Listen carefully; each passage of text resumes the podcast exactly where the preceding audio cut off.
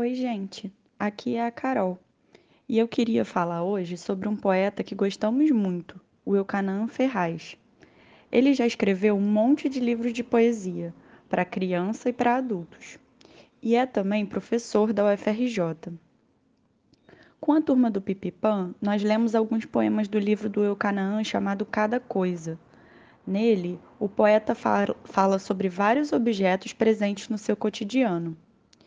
Depois de conversar um pouco sobre esse livro e seus poemas, convidamos vocês a escreverem um poema a partir de um objeto que tinham em casa.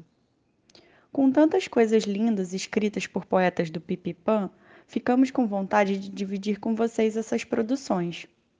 A cada episódio dessa série, vamos ler um poema do livro Cada Coisa e alguns poemas produzidos pelos Pipipã, dos grupos da manhã e da tarde. Esperamos que vocês gostem. Hoje vou começar lendo um poema do Eucanaã chamado Borracha.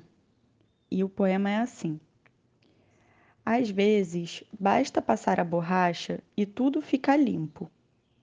Às vezes a gente passa a borracha e tudo fica encardido.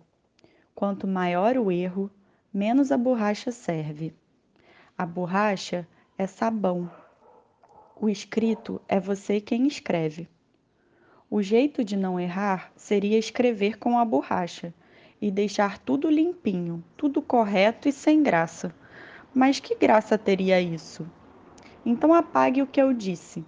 Às vezes, o certo é deixar como está, errado, e escrever tudo de novo, mundo recomeçado.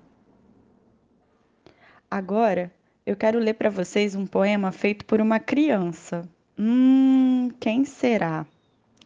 O título desse poema é Almofada.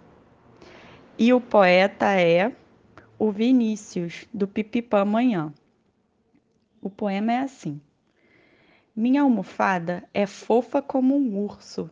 Ela é muito macia e gosto de abraçar e de brincar. Na hora de dormir, ela é minha companhia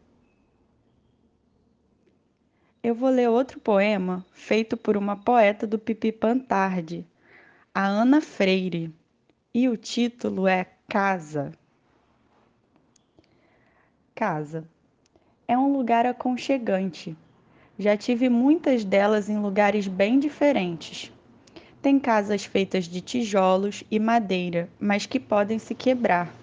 Mas tem outras que não podem, como a casa sentimental Tá aí uma casa boa.